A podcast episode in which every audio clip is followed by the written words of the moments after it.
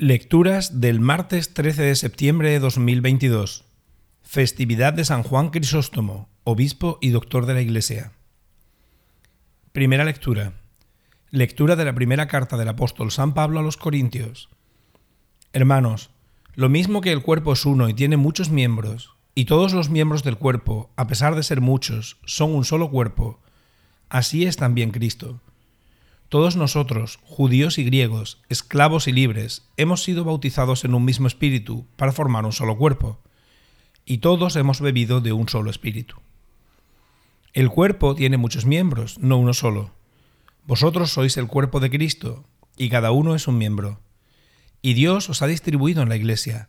En el primer puesto, los apóstoles, en el segundo, los profetas, en el tercero, los maestros, Después vienen los milagros, luego el don de curar, la beneficencia, el gobierno, la diversidad de lenguas, el don de interpretarlas. ¿Acaso son todos apóstoles? ¿O todos son profetas? ¿O todos maestros? ¿O hacen todos milagros? ¿Tienen todos don para curar? ¿Hablan todos en lenguas o todos las interpretan? Ambicionad los carismas mejores. Palabra de Dios. Salmo responsorial. Somos su pueblo y ovejas de su rebaño. Aclama al Señor, tierra entera. Servid al Señor con alegría. Entrad en su presencia con vítores. Sabed que el Señor es Dios, que Él nos hizo y somos suyos, su pueblo y ovejas de su rebaño. Entrad por sus puertas con acción de gracias, por sus atrios con himnos, dándole gracias y bendiciendo su nombre. El Señor es bueno, su misericordia es eterna, su fidelidad por todas las edades somos su pueblo y ovejas de su rebaño. Evangelio. Lectura del Santo Evangelio según San Lucas. En aquel tiempo iba Jesús camino de una ciudad llamada Naín, e iban con él sus discípulos y mucho gentío.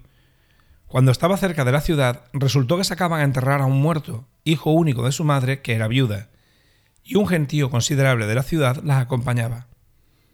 Al verla el Señor le dio lástima y le dijo, No llores. Se acercó al ataúd, lo tocó, los que lo llevaban se pararon y dijo, Muchacho, a ti te lo digo, levántate.